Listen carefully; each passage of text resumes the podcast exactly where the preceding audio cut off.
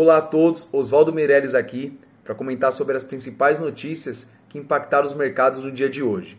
A gente começou o dia hoje com forte alta, é, tanto no Ibovespa como no mercado lá fora também, Estados Unidos, Europa e, e na, na, maior parte da Ásia, é, principalmente digerindo os dados de que nos Estados Unidos e na Europa, que são os países mais impactados aí com o Covid até agora, estão apresentando uma forte desaceleração é, é, em casos novos. Né? Então, isso fez com que os mercados já se agarrassem nessa notícia e, e subisse fortemente hoje.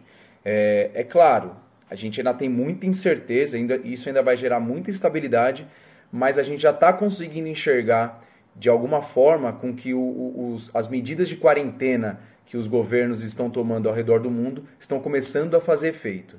Então o mercado se agarrou nessa notícia boa, enxergando alguma luz no fim do túnel, embora o túnel ainda continue muito longo.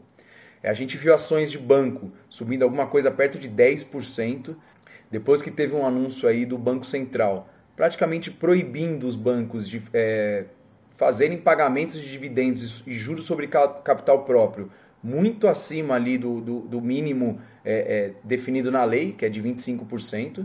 Então isso fez com que os mercados se animassem de alguma forma, porque se o banco ele é, distribui menos dividendos e menos juros sobre capital próprio, isso mostra com que ele vai ter mais dinheiro em caixa, ele vai ficar mais capitalizado, vai poder se alavancar após a crise de uma forma muito mais, muito mais tranquila, e isso vai fazer com que o crescimento dele no médio e longo prazo seja muito maior e mais consistente. Até olhando para as ações da Petrobras, e de outras é, é, petroleiras aí da, que são listadas na bolsa chegaram a subir muito forte hoje, coisa de 5 a 10%, mesmo com, com o petróleo vindo a cair um pouco. O petróleo hoje caiu alguma coisa perto de 2% depois que a gente teve a reunião da OPEP, que ia, e seria hoje, ela foi adiada para quinta-feira, é, essa reunião da OPEP aí com os maiores produtores de petróleo do mundo.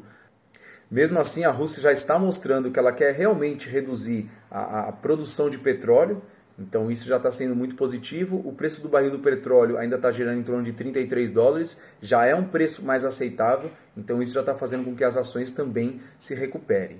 A gente também teve um anúncio de que a quarentena aqui no Brasil foi, ela vai ser agora adiada até dia 22 de abril, então a gente tem aí mais 15 dias pela frente. No final do dia, a gente teve a notícia de que o Bolsonaro estava cogitando exonerar aí o Mandetta, que é o ministro da, da, da Saúde, no, no, quando ele foi conversar, quando teve a reunião, foi, acabou que ele, ele resolveu não, não fazer isso, mas vamos ver como é que vai ser o desenrolar dessa história. Quando ele fez esse anúncio, quando saiu essa especulação, os mercados eles deram uma corrigida, chegaram a cair um pouco, porque mostra, é, mostra sensibilidade aí no governo em questão do relacionamento entre eles mesmos e eles precisam ser parceiro, principalmente nesse momento e principalmente no pós-crise, que aí a gente vai voltar aí de acordo com Paulo Guedes, a gente vai tender a voltar fortemente aí com as reformas e aí nesse momento que a gente precisa de apoio. O último dado que eu queria comentar é sobre a recompra de ações. É, hoje já está começando muita empresa é, com, com um projeto de recompra de, das próprias ações delas para colocar em caixa, para deixar na tesouraria.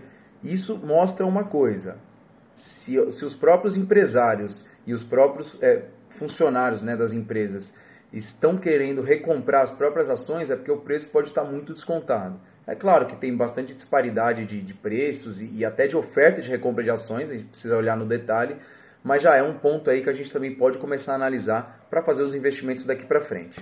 Eu sou Oswaldo Meirelles e eu fico por aqui. Um abraço. E essa foi mais uma edição do Bank News, o Jornal do Bancário. Se esse vídeo e os nossos conteúdos estão fazendo sentido para você e te ajudando, compartilhe com o pessoal da sua agência, ajude a gente a atingir mais pessoas para que consigamos construir um mercado melhor. Nos comentários, seja no Spotify, Google Cast ou no YouTube, vocês vão ver as nossas redes sociais. Sigam a Você Bancário, mandem suas perguntas e em breve vocês verão a revolução que faremos na sua carreira. Um grande abraço e uma excelente semana de negócios.